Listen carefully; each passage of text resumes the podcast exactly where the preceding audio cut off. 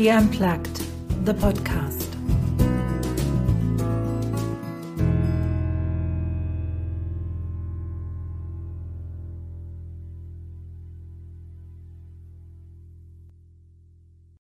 I had the great privilege and honor to interview the 19 year old uh, international business student Sachi.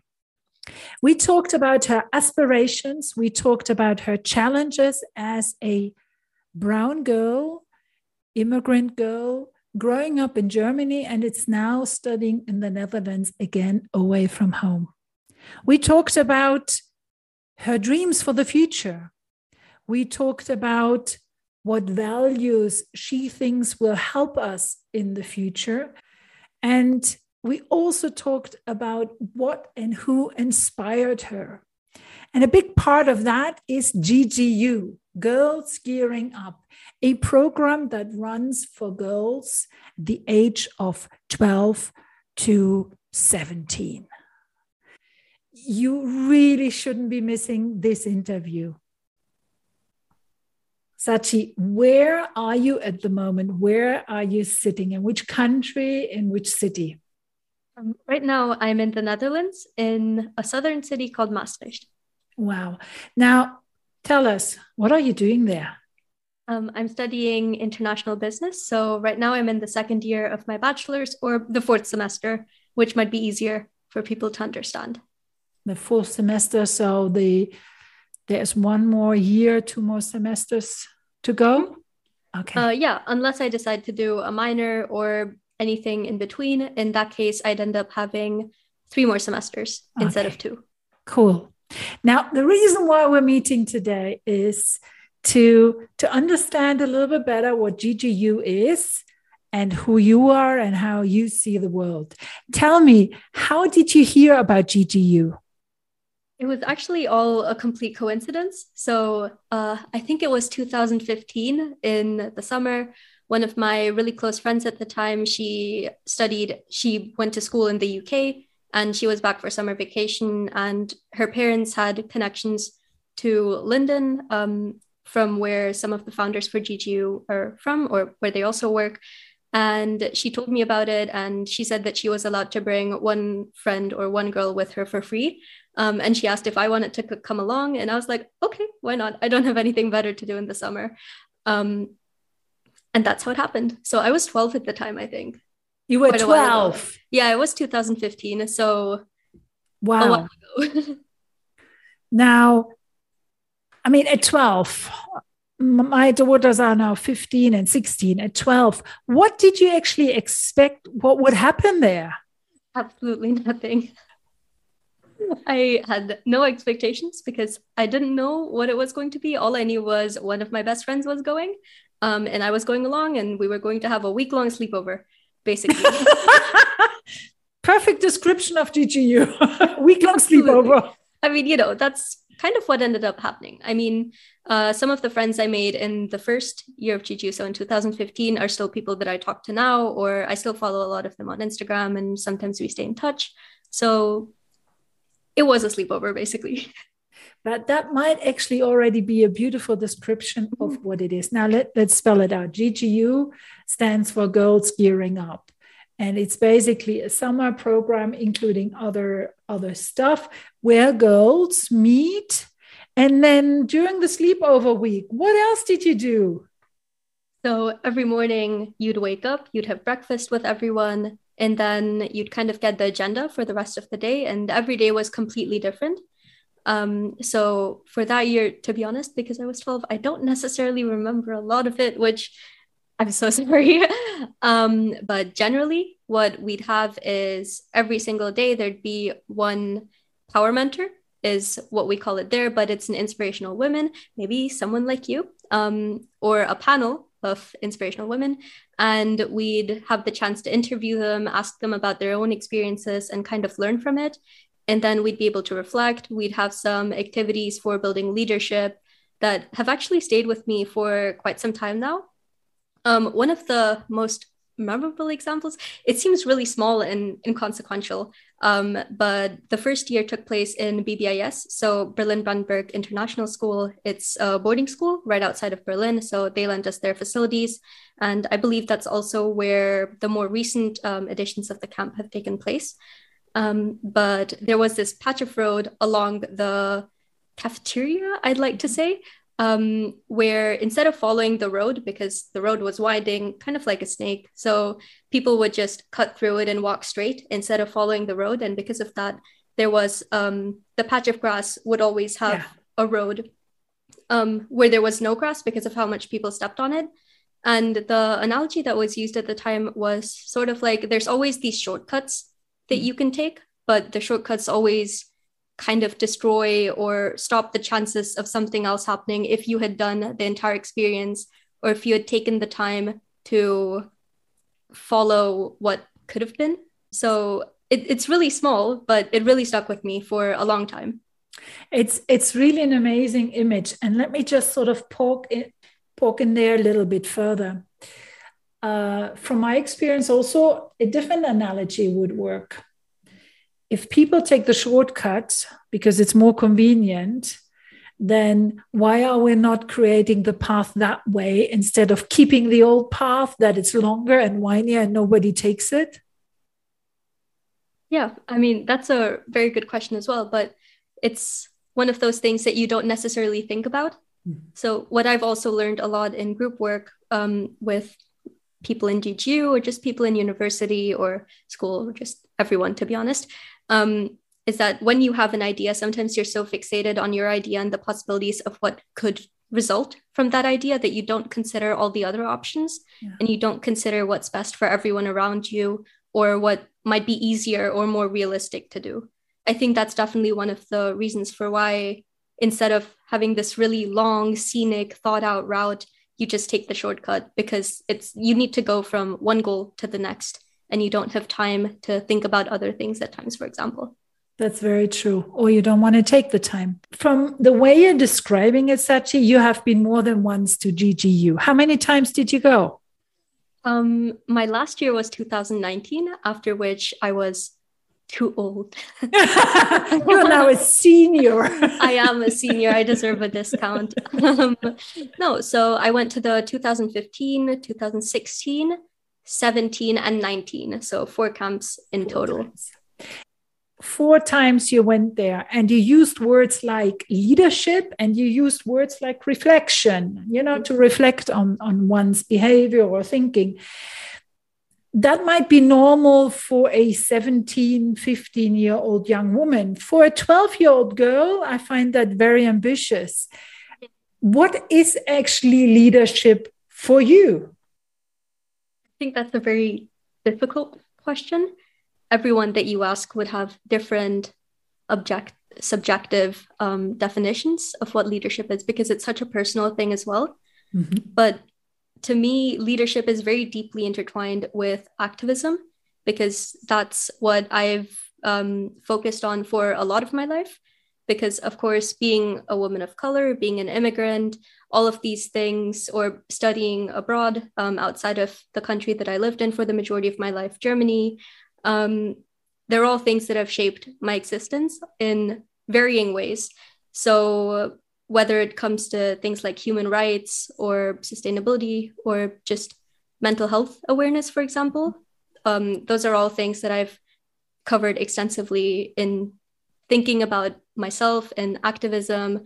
Um, and I found that leadership to me means being able to not only recognize the flaws in your current system, for example, or in yourself, but having the courage to speak up and finding ways to change it, even if you're not able to do anything to change it directly, being able to, at the very least, be aware of it. Leadership isn't necessarily between many people, leadership can also be a deeply personal experience.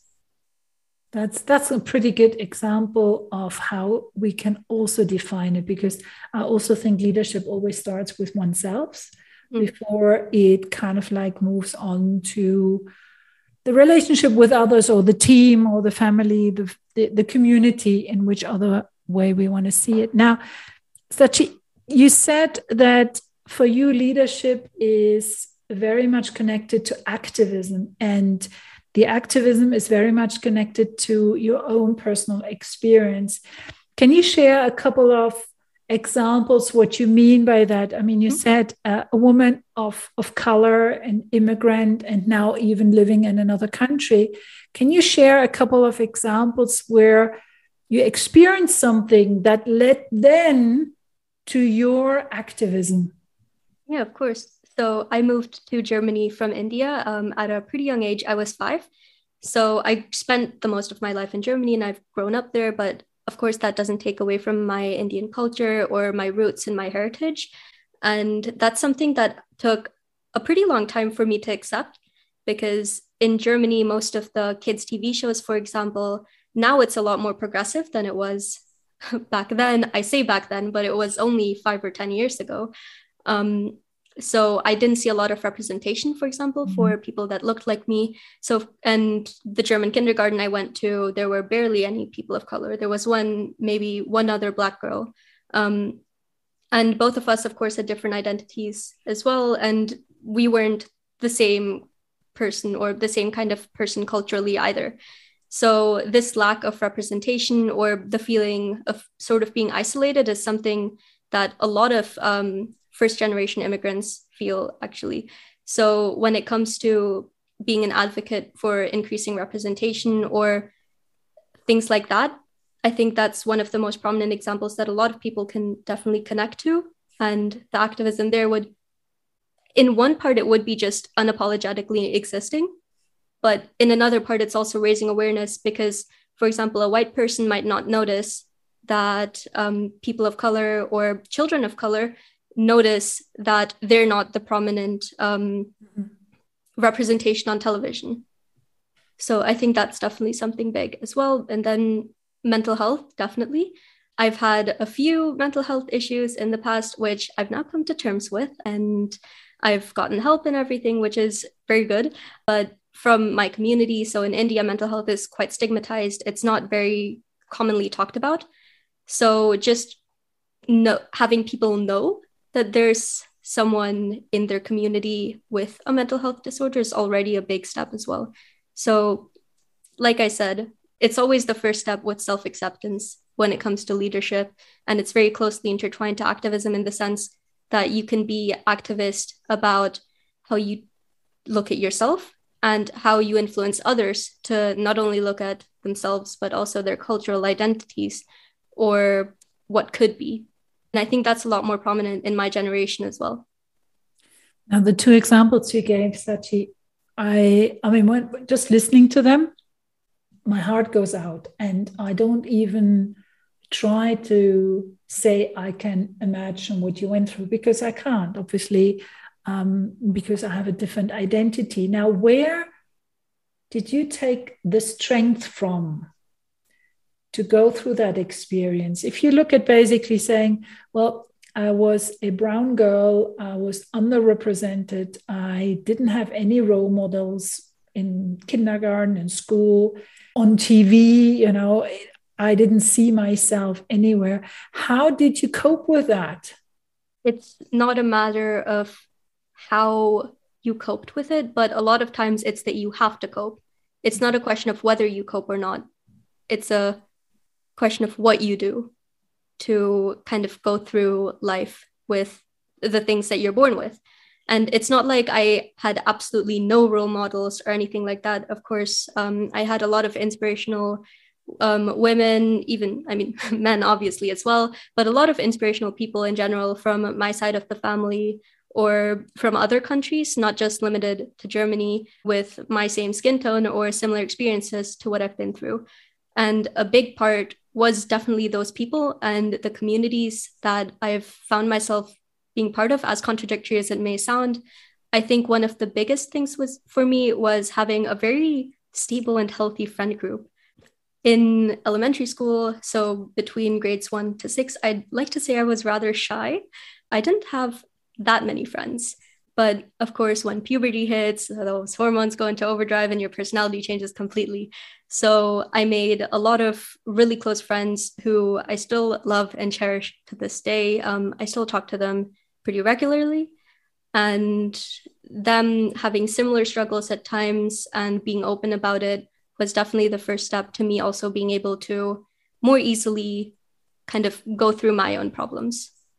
I think that peer coping system or coping mechanism that is very, very important and valuable. Weren't there ever any situations where you felt overwhelmed with the situation or with the problem you were facing?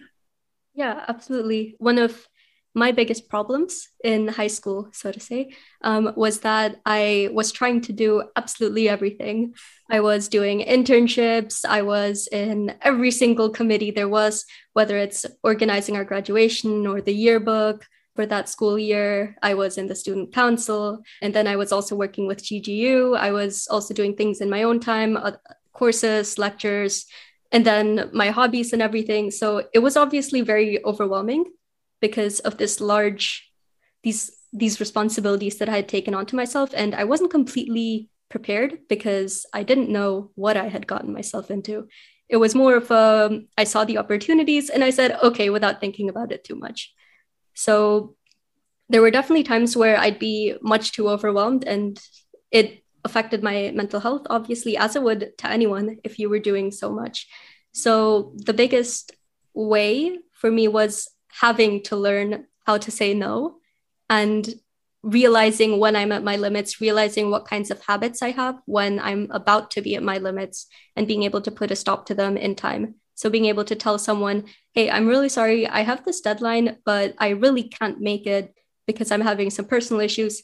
Could you or someone else please help me or give me some tips or extend the deadline? So, things like that were definitely the biggest thing that kind of helped me overcome being so overwhelmed by all of the things. But it's still a work in progress. I honestly have to say, you're light years ahead of a lot of other people there because that is one of the main challenges setting boundaries, knowing how, when and how to say no, feeling when things are overwhelming, and finding coping mechanisms and finding what stresses me and why does it stress me and how am I handling. So you're light years ahead of the majority of people who are much older. So I'm amazed. I'm seriously amazed, Sachi. I mean, you know, as the saying goes, fake it till you make it. So, of course, on the surface, everything might seem okay, but you never really know what's going on inside of someone. And I think that's also been something that I've dealt with for a long time. As in, um, a lot of people have told me how put together I look. Uh, on the inside, I don't feel put together at all. Yeah. And to be perfectly honest, I don't like that mindset anymore. Fake it until you make it, because it's kind of like putting a lot of pressure on us in terms of that is actually the goal we need to, that's the way we need to be, that's our identity. And I find that doesn't leave a lot of space for other things to come in. And maybe I will never make it. And mm. how about that also being okay? Yeah. I think what we forget a lot of times is rather than looking at the end goal and pretending that the moment you start, you're at the end goal, is to take your time and enjoy the process. Because totally. the process is inevitable for absolutely everyone. There's no way that you're going to get out of bed one day and suddenly you have your dream profession or you're making as much money as you want to. It's always a road to yeah. those goals and we neglect that too often and we probably also we don't enjoy it enough mm-hmm.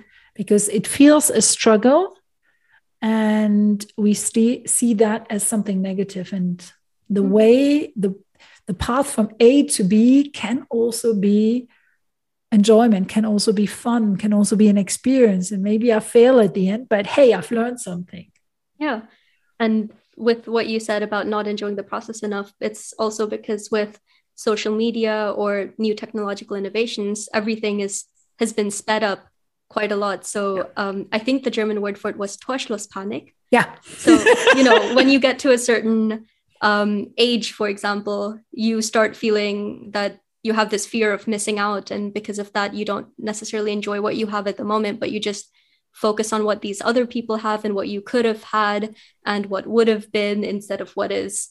Absolutely. Let me just ask you a side question that i find really interesting now. If i was to send you a message on instagram or whatsapp how long would it take for you to reply usually? Depends on whether my phone sends me the notification or not.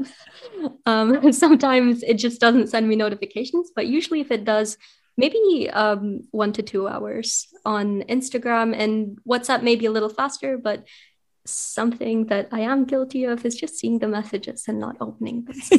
so, you know, but we can keep that between us and the listeners. Absolutely. We're not going to tell anybody. Now, let us go into the future. I'm really curious about to hear how you imagine the future. Now we're living through really tough times. We had two years of uh, an experience that no one of our generation and any of the living generation could ever have imagined the corona crisis. Now we have a war in Europe, which nobody ever thought would be possible to happen again. How do you feel about the future? I think it depends on what angle you look at it. Because if you ask for the entire future as a whole, then that's a very big concept. And there's a lot that you need to, a lot of factors that you need to consider to fully grasp what could be for that as well. So, to kind of break it into smaller chunks in terms of people, I think Corona has brought out the best and the worst in people. So there's a lot more.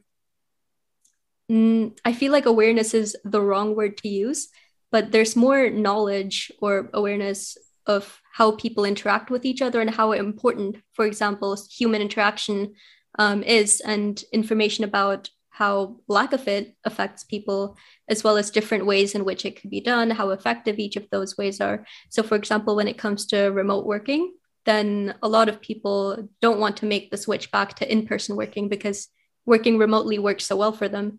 So, in the future, maybe that could also be a consideration that remote working is much more prominent than it is now, with more and more firms accepting it and having it as a benefit that's listed that you can work two out of three days remotely, for example. And that's also something that people are looking for nowadays. But when you take into account, for example, the economy, then of course people that are looking for jobs are having less and less hope so in the short term i think there's going to be a lot of struggle for the future to not only find placement but to find where you fit in life and obviously you don't have to fit anywhere there's no rule that says that you have to be a functioning member of society for example and i think it's a very common sentiment among people, especially in my generation, that sometimes we just want to give everything up, run away, live on the fields in a little cottage, make our own cheese, and I know, grow turnips. So I think this form of escapism is also something that definitely needs to be addressed in the future. Um, so those are two examples, but looking a little more towards innovations, something that I was actually really interested in that interested me in my university, so the University of Maastricht, was food technologies, which, like I said, is a completely different topic, but more specifically, cultured meat. So, veganism has been quite on the rise nowadays, and there's been a lot of meat protein alternatives. Personally, I am a meat eater um, for both health reasons and for just because I like the taste and the texture so when I found out about cultured meat, which is basically real meat, so actual meat cells that mm. instead of being grown with by slaughtering a cow or inside of a living animal, they're propagated inside of a bioreactor. So the meat cells then multiply um, with stem cells, and then you basically still have a burger or a steak or something like that. But instead of being being sourced from a cow, it's from science. It's basically a lab grown burger, but I thought when I found out about it that it was super cool. I could not wrap my head around it because I didn't, it, it was something that I'd never thought of, you know? It really led me to thinking a lot about not only sustainability, but innovations that we can have as people and the possibilities that kind of branch off from all of these innovations. So, For example, research in cultured meat might result in research about being able to grow organs artificially to donate to people because right now there's an extreme shortage of those or it might result in help to regrow limbs or things like that thinking very far in the future we as far as i know we don't necessarily have the technology required for that just yet but all these researches like this eventually fall into this bigger more futuristic achievements that we can make those are definitely some things that I'm looking forward to in the future as well. Sounds exciting. Now, let me ask you when you look into those areas, what values do you think do we need to have, need to foster so we can actually survive in the future? Community, which, like what I mentioned with before, um, we've kind of realized how important social interaction is to a lot of us, not everyone, obviously, but we've realized how important it is to all of us and how something like the corona pandemic could, for example, completely shut down some of the major going ons in the world, you know? So being able to foster this sense of community and being able to hold everyone accountable for more of a collectivist mindset I think would be quite instrumental, especially in the future, and looking at it through the lens of sustainability, through the more environmental side of it. Climate change obviously isn't something that we can do alone. It's something that we as a collective need to decide. So, not only individual consumers, but also larger firms and conglomerate, conglomerates can never say that word. That's why I don't use it. Smart. so it's something that everyone has a part in and not everyone's part is equal and that's something that's just a fact of life but everyone has a part that needs to be recognized and it all plays into the community. So i'd say that's one of the biggest factors. And i'd like to say optimism. I know a lot of people aren't optimistic about the future. There's quite a lot of parts of the future that i'm pessimistic about. But this optimism is kind of what's helped us as humans get through a lot of different events in history, whether it's rebuilding after volcanic eruptions, for example. So, as long as we maintain that optimism and kind of combine it with community, I think those are two of the, the biggest factors, though, to having a better future than what's happening right now. When you talked about community and that sense of being part of a community, the image that I had is what a colleague of mine described as her future vision. And she actually compared companies, they should function like a human body in a sense that every human cell has its place, has its function, but they're all connected to one kind of like they all know what they do and they all know what everybody else does. And she described it really beautifully. She said, none of them thinks they're better than the other. And no liver cell thinks about itself, oh, I want to be a heart cell. I don't want to be a liver cell anymore. I just refuse to be a liver cell. And in that sense of knowing who you are and where you stand in the bigger picture, what part you play in the bigger picture, if now in a company, if in an organization, if in your community, if in your family, then she said it would just run smoother and everybody would just work towards the same goal of well being rather than an individual, maybe very egoistic goal. Yeah, I think that's definitely a great analogy as well but of course the hardest part is finding exactly where you fit in this because especially nowadays there's so many different options that are presented to us. Some of them are unattainable some of them are dependent on apps on chance some of them are dependent on where you're from. I think it's a good analogy but i think there's also some rooms for improvement with the diffi- the main difficulty being exactly finding out what kind of cell you are for example or if you're a stem cell that could theoretically be converted into any any type of cell then what kind of cell you would want to be? Or cells in plural because uh, I think the future also looks like you're not choosing one career and one one purpose uh, well one purpose but you're choosing maybe different careers and different ways of expressing your purpose. Mm-hmm. now how did you choose your path sachi? I don't think i have to be honest i'm still 19 so i dare say i haven't had the chance to fully choose my path yet. And i doubt that i'll ever be able to say yes this is exactly the path that i've chosen and this is exactly the path that i want to keep up in the future.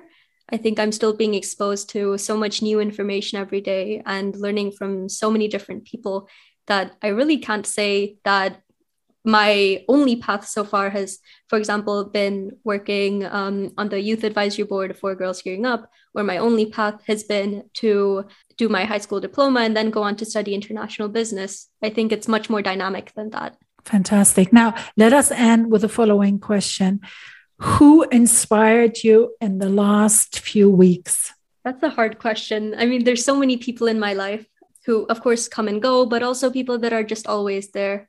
My family was definitely has definitely been one of my biggest, not only supporters but influences in who I am as a person. And I think that's a quite common sentiment. Your family shape helps shape who you are. They've never restricted me for doing anything. They've always encouraged me. They will they've always they've helped me make lists of for example pros and cons or the consequences or if i did something. Instead of saying no you absolutely shouldn't do this they've helped me guide through it and i think that parenting style so from my parents has definitely been one of the major inspirations for me in not only helping me think critically and for myself, deciding my own actions, but also in helping me look at other people or just things around me and seeing how they connect with different things. I think if your parents were to listen to the podcast, they would just blush with pride. I'd be so embarrassed. no, because I mean I'm a mom. That's that's the biggest compliment my daughters could give me. In my podcast, the very last question is always the same, and I give you exactly the same question I've given all my previous guests. What question would you have wanted me to ask you and I didn't? And you could answer it now. Or how would you say, what's the essence that you want to give the listener from this episode?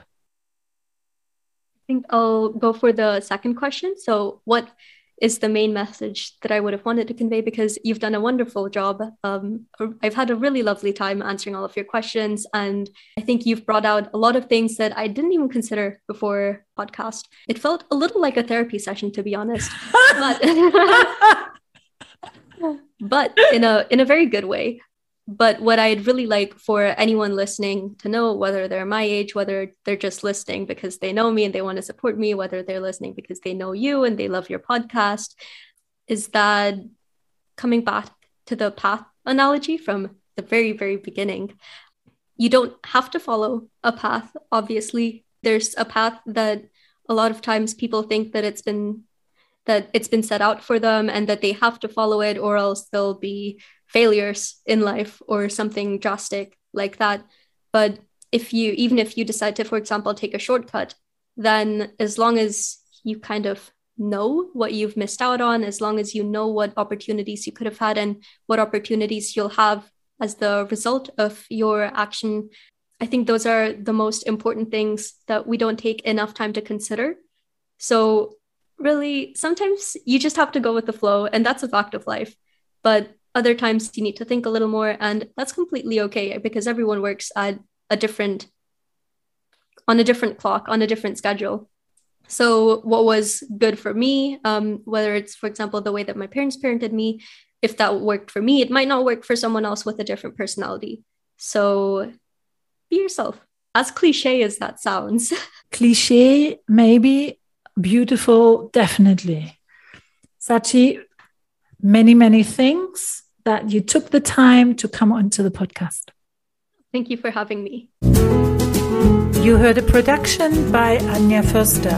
Copyright Anja Förster. Music by audionautix.com.